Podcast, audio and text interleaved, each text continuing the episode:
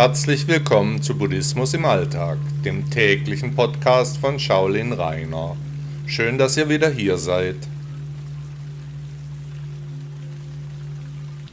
Selbsterkenntnis. Mein Vater sagte immer, Selbsterkenntnis ist der erste Schritt zur Besserung. Aber was ist Selbsterkenntnis? Wie wichtig ist sie für mich? Sich selbst zu kennen und zu erkennen heißt, über sich nachzudenken, ohne Reflexion keine Erkenntnis. Wer ein besseres Leben haben will, der muss sein jetziges erst einmal so sehen, wie es ist, ohne zu beschönigen, ohne die Wünsche und die Träume mit einzubeziehen, sondern einfach die Realität anzuerkennen, die es nach Buddha im Übrigen so auch gar nicht gibt. Wer über sich und sein Leben nachdenkt, der wird auch erkennen, welche Vorzüge er hat, wie er sich von der Allgemeinheit abhebt, was ihn besonders macht. Und auch bei unangenehmen Dingen ist Selbsterkenntnis enorm wichtig.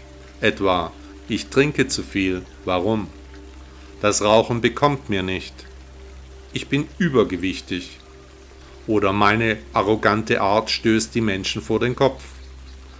Es ist nicht leicht, sich seine Fehler einzugestehen, zu gerne denken wir, dass alles in Ordnung sei, wir keine Probleme hätten, weil wir aus unserer Perspektive alles so verzerren, dass uns das Ergebnis eben passt.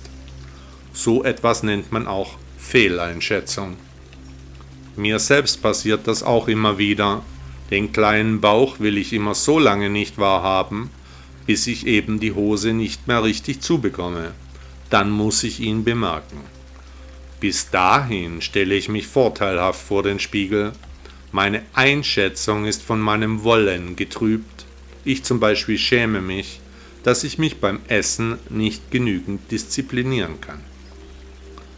Wer ein schlechtes Bild von sich selbst hat, der schätzt sich selber schlecht ein. Wer von sich eine hohe Meinung hat, der tendiert zur Überschätzung. Die Kunst ist es aber, sich selbst gegenüber ehrlich zu sein.